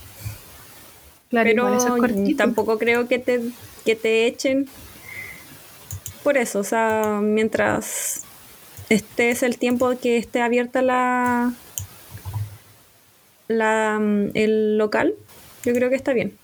Porque cierra a las 8 eh, de lunes a sábado y los domingos cierra a las 6, por lo menos en Chicago. Mm, sí, porque igual... Aparte que igual, ¿para qué vaya a estar como todo un día ahí? Igual que cuando uno va a la Comic Con, no sé si has ido a la Comic Con. Sí. Es como que entráis, veis todo, mm, comís algo, eh, dais otra vuelta y es como que ya te aburriste. Es que sí, porque, pucha, igual es grande en comparación con los eventos regionales, por ejemplo, que hacen acá, pero es- todos los puestos son muy similares, pues como que todos venden las mismas cosas. Uno igual va más por los shows o, o no sé, ir a comer algo rico así. Que bueno, podéis conseguirlo en otro lado, pero uno va también a ver a sus cosplayers favoritos o los que vayan. Claro, Oye, hablando de Stranger claro, Things, dependiendo del panel que haya en, en la Comic Con, yo voy ese día. El problema es que ahora están vendiendo las entradas y ni siquiera han dicho que quién va a venir. Yo ayer vi en TikTok que venía de Stranger Things, Will, y el chico este que era el novio de la crisis. Ah, ya sí, sí, yo igual vi que estuvo en Perú. Claro. Entonces van a venir el ellos rubio, el, el de básquetbol. Sí, el líder de la manada de machos. Sí. Pero igual él- es- ese personaje a mí no me gusta.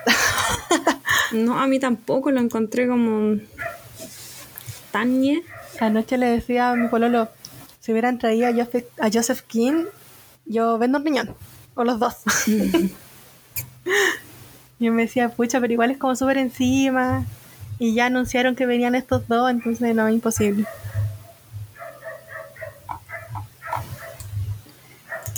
Ya encontré cómo se llamaba el live action que me gustó. Ichi the Killer. Piche de Killer. Sí, Voy a buscarlo No sé para si lo verlo. has visto. No, no lo he visto. ya. Eh, lo vas a encontrar en páginas como super ultra pirata, así... No está en Crunchy. No, no, no porque es muy sangrienta. Mm. La voy a ver. Me gusta. Sí, es muy sangrienta, pero es muy buena y es muy eh, similar al manga.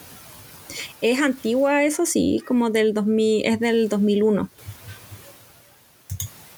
Me da risa cuando dicen Pero es ese ha sido como el único live action que me ha gustado. No, a mí me da risa cuando dicen, no, es antiguo, es del 90, y- no sé, pues del 2000. Y yo nací en 92. Dios mío. me pasa con mi hermana. Mi hermana tiene 13, nació en el 2009. Y de repente me dice, ay no, es que vi una cuestión súper vieja, era del 2007. Y yo así, oh. Desgracia.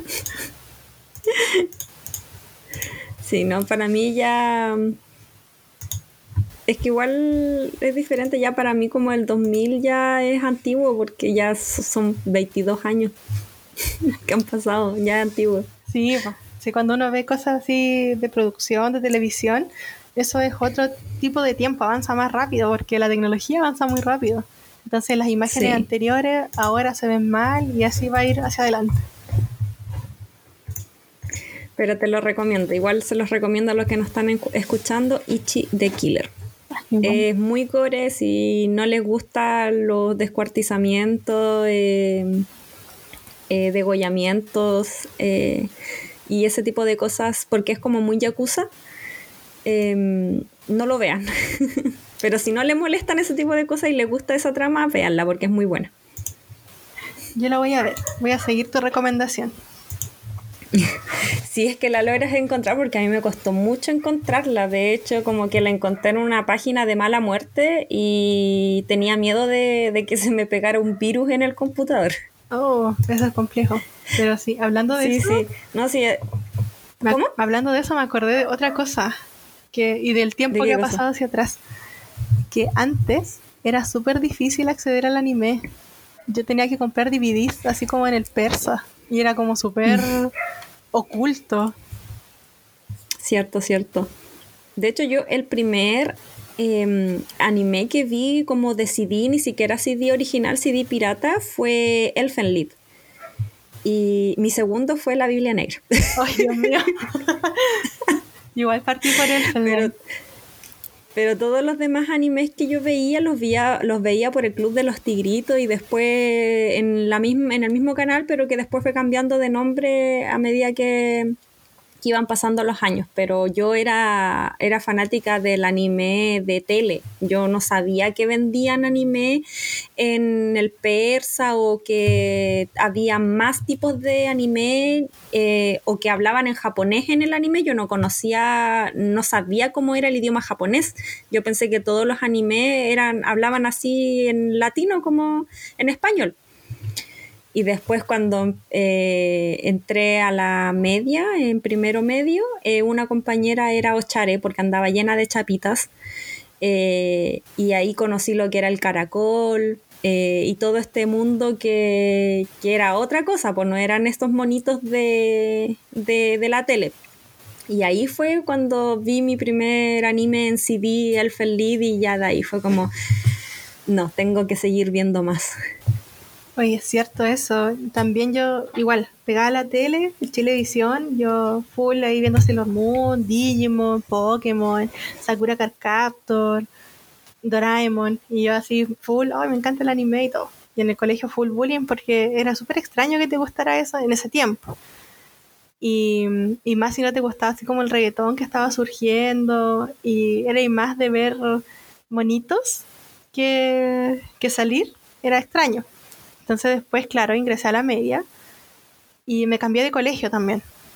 Entonces cuando llegué a este colegio conocí a muchas personas igual a Chare, eh, y aparte estaban las tribus urbanas, y los emos, eh, estaban los rockeros por allá, los góticos, y todos se juntaban en la plaza de armas de la ciudad. Entonces me empecé a juntar con, personas que, les gustaba el anime, pero que tampoco lo decían tanto porque no era como tan bien visto como ahora, que es estético y que todos son otakus y etcétera. Pero claro, era así como súper mal visto, y, pero también era súper barato acceder a estas cosas de anime.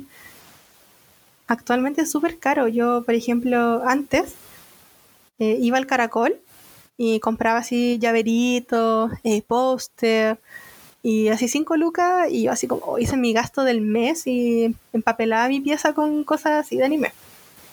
Pero ahora, eh, bueno, es mucho más caro y, y más fácil acceder. En todas partes te venden cosas de anime. Claro, es que igual ahora se mm, está todo el tema de exportación, pues ahora todos los productos de anime son los originales, pues en nuestro tiempo todas las cosas eran imitación china, que llegaban acá y por eso igual eran más baratas, uno no tenía idea que era la versión china ni que no era original, pues en cambio hoy en día están todos los medios e información para saber cuando un producto es original o no. Sí. Y y también por eso es más caro. En cambio, antes uno compraba un CD Luca en la feria y era la persona más feliz de la vida y, uno creía que era original porque venían estas carátulas negras que le imprimían la foto nomás en la mejor calidad posible que tenía la tinta y listo, y te lo vendían en sellado y a lo más, no sé, dos lucas porque vivían la, con la carátula. En cambio, ahora no, pues ahora mm, eh, uno ya no puede encontrar ese tipo de cosas al precio que uno los compraba antes.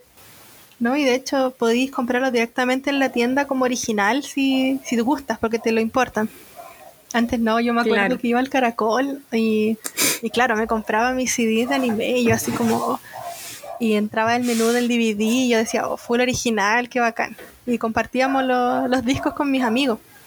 Entonces, todos quedan así como, wow, accede a anime y todo. Eh, son raros, pero igual interesantes. No, no muchos decían que les gustaba. No, y aparte que igual antes no era tan fácil acceder a, a, esos, tenías que tener como el contacto o el amigo demasiado otaku que se metía a internet y bajaba cosas, pero yo vine a tener internet así como estable recién cuando en el 2007 por ahí.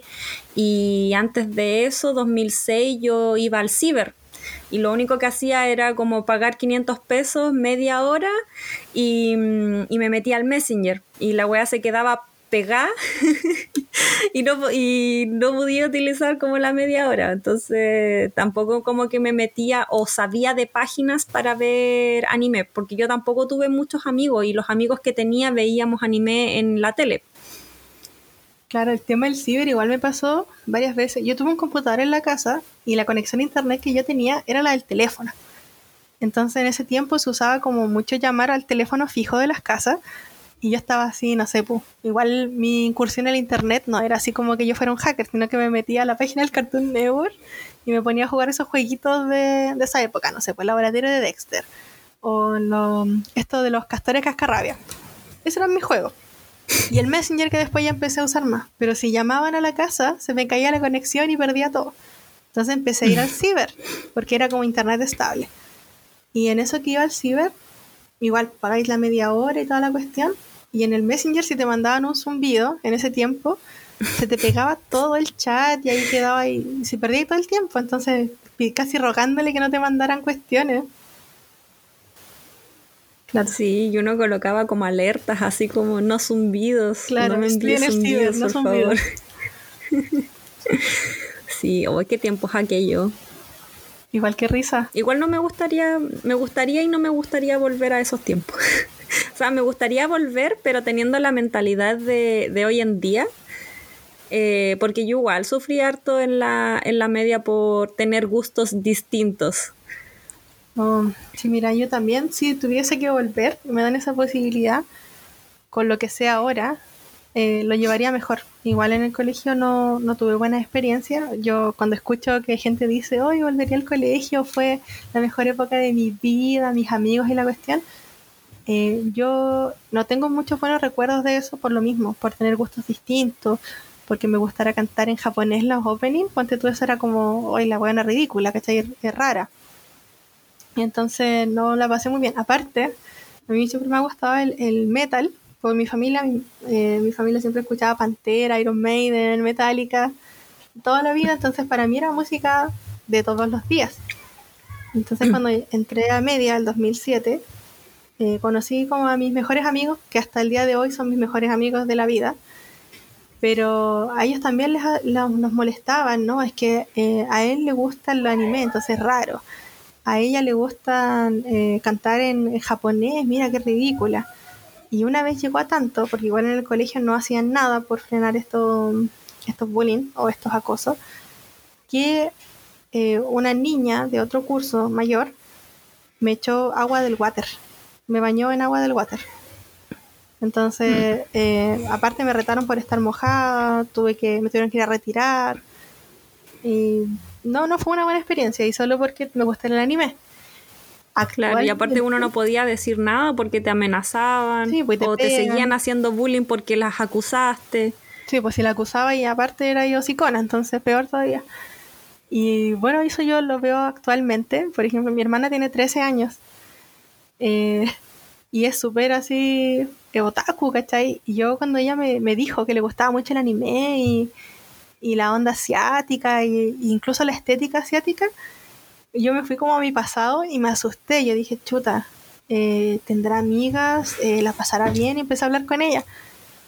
Y me di cuenta que es súper distinto, que actualmente el tema del anime está súper aceptado, que la gente que se denomino otaku es como la cool actualmente, así como, ah, no, usa ropa de anime, es estética, eh, conoce los animes de moda, lee mangas, y es, genial, es como la persona más bacán. Claro, es culta.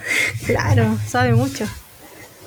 Pero qué bueno que actualmente sea así, porque tampoco es, justo o bueno que uh, nosotros tuviéramos que pasar por eso simplemente por un gusto actual. Claro, no, igual ahora los colegios están más, eh, eh, controlan más ese tipo de situaciones cuando hay bullying en, en, la sala de clase o hay algún problema con algún estudiante. Ahora los colegios se preocupan, se preocupan más. Porque también ahora hay, hay sanciones más, más potentes. Por nuestro tiempo era como eh, te ponía ahí a llorar porque te hacían bullying y era ahí em, era nenita, era porque estáis llorando, tenéis que levantar la frente, tenéis que contestarle. Eh, claro, la no te llevaban al psicólogo ni una de esas cosas, pues entonces. No, de hecho, en 2000. O la típica, no le hagáis caso. Mi mamá siempre me decía, no le haga caso. Es pura envidia. Y es como, claro, pues, pero ¿cómo no le voy a hacer caso si la paso mal? Pues llego llorando a la casa. Sí, pues no querés ir al colegio y te da lata. Pero yo me acuerdo de eso, que del 2007 al 2010 que yo cursé la media, eh, no había psicólogo en el colegio, solo había como una orientadora y, y una psicopedagoga como que apoyaban, no sé, pues en algunos casos eh, de personas que tuvieran como más dificultades en el aprendizaje, ni siquiera por mm. cosas así de, de problemática. De hecho, hubo un problema en mi curso, así como más o menos grave, y la intervención fue como que llamaron a los papás de esta niña que tuvo el problema con los papás del otro niño y que se dieran la mano, así como ya, solucionado. Promete, claro, prometa que no lo va a volver a hacer. Claro, y bueno, obviamente el problema siguió y fue cada vez peor que al final esta chica eh, se fue del curso y quedó en eso nomás, pues, en nada. Y bueno, yo lo veo con mi hermana, que ella tiene taller de emociones, que hasta como un ramo que, es para conflictos y todo eso. Y, y, bacán, porque sabe mejor resolver sus cosas. Mm. Así vamos mejorando también. Sí, eso es lo bueno, que mejoremos para, para bien y no para mal. Y oye, llevamos una hora cuarenta, se nos pasó volando. Hagamos una recapitulación. Ah, maldición. Eh, Stranger Things y Spy por Family eh, las recomendamos. No tenemos diferencias ahí de opiniones entre la cuarta temporada de Stranger Things. Eh, a mí no me gustó tanto, a la Nemi le gustó, pero vamos a esperar a ver la quinta temporada eh, para ver cómo se desarrolló el, cómo se desarrolla el final de esta cuarta temporada que está quedando pero la embarrada. Y Spy por Family eh, se va a estrenar una segunda temporada en el 2023, ojalá. Eh, por, por, lo que si quieren seguir viendo la drama, les recomendamos ahí ponerse al día con el manga. ¿Algo más que quieras agregar tú, Nemi? Así como de Stranger Things, que ahora se me vino a la mente, mi personaje favorito de la cuarta temporada, Eddie Monson, que estoy obsesionada, me sale en todas partes en TikTok y me recordó un poco al tema que estábamos hablando de la media, porque, claro, ahora en TikTok todos lo aman, incluso hacen, hacen como la secta de Eddie usan sus audios, ocupan su imagen, pero piensa en quién era Eddie, un chico que le gustaba el rock, el heavy metal, inadaptado, que jugaba juegos de mesa como el Calabozo y Dragones, o sea, alguien súper poco popular, pero que ahora todos así como, no, lo amamos y es el mejor pobrecito, él debió haber sufrido bullying en su tiempo. Sí, aparte de que era súper mayor porque todavía eh, tenía déficit atencional al parecer porque él no le iba muy bien en el colegio. Eh, y claro, por lo mismo, porque le hacían bullying quizás antes. Eh, ah, lo otro que se me había olvidado, Stranger Things está nominado a Mejor Serie para los semi, serie dramática, si no me equivoco ojalá gane, porque igual estuve revisando la lista. Es que igual está, está nominada, hay varias nominaciones buenas. Es que eso Yo creo que va a estar peleada. Sí, está difícil. Hay muchas series buenas, muchos actores buenos, entonces, no sé, hay que esperar a ver cómo, cómo le va también. Pero sí, igual sería bueno que ganara, porque también le daría mayor presupuesto para las otras temporadas. Claro. Igual es una de, de las series que, que más tiene pinta de ganar. A ver, estoy acá en mm, mejor dirección, guion, actriz principal, mejor reparto. Acá. Eh, pero también está Better Call Saul. claro, está difícil. Eh, Better Call Saul como mejor serie dramática está Euforia, está Ozark, está El Juego del Calamar. Oh. Dentro de las nominaciones eh, de mejor serie dramática. Entonces, igual la veo difícil que gane. yo creo que más tiene pinta de ganar Better Call Saul o Euphoria Claro. que Stranger Things. Es que igual las nominaciones van a estar súper peleadas, al menos en tema dramático, por ejemplo, Euforia. eh, hay todo como un grupo de personas que, que le encantó y tiene como incluso la estética de la serie, que es como súper glamurosa. Eh, y la vio mucha, mucha gente. El tema del juego del calamar, eh, yo la vi sin, sin expectativas. Yo dije, ah, juego del calamar, ¿qué será esto? Y, y estuve así pegadísima, la vi casi de una. Es que es muy buena. Claro, y quedé ahí súper atrapado. Aparte las historias de los personajes igual impactan, porque cómo llegáis a, a esa instancia, ¿cachai? De arriesgar Es que vida. algo que tienen los coreanos en sus series es que eh, hacen una actuación tan real que uno como espectador simpatiza con, con el actor, con el personaje. Es que es cierto, porque igual son, eh, por ejemplo, yo los que veo de Hollywood, eh, estas actuaciones dramáticas, son como personajes con los cuales no puedo conectar porque, por ejemplo, yo nunca voy a estar en una mansión eh, sufriendo por amor y que va a llegar, no sé, un actor súper guapo en su último modelo a, a rescatarme porque era el amor de mi vida, etcétera. En cambio, en esta serie del Joy Calamar, son situaciones que pueden pasar. Pues imagínate el personaje principal con tantas deudas, con tantos problemas económicos y familiares, termina en esta situación que, que le puede costar la vida. ¿cachai? Igual no es alejado a nuestra realidad, que acá puede pasar cualquier cosa y termináis prácticamente en la calle.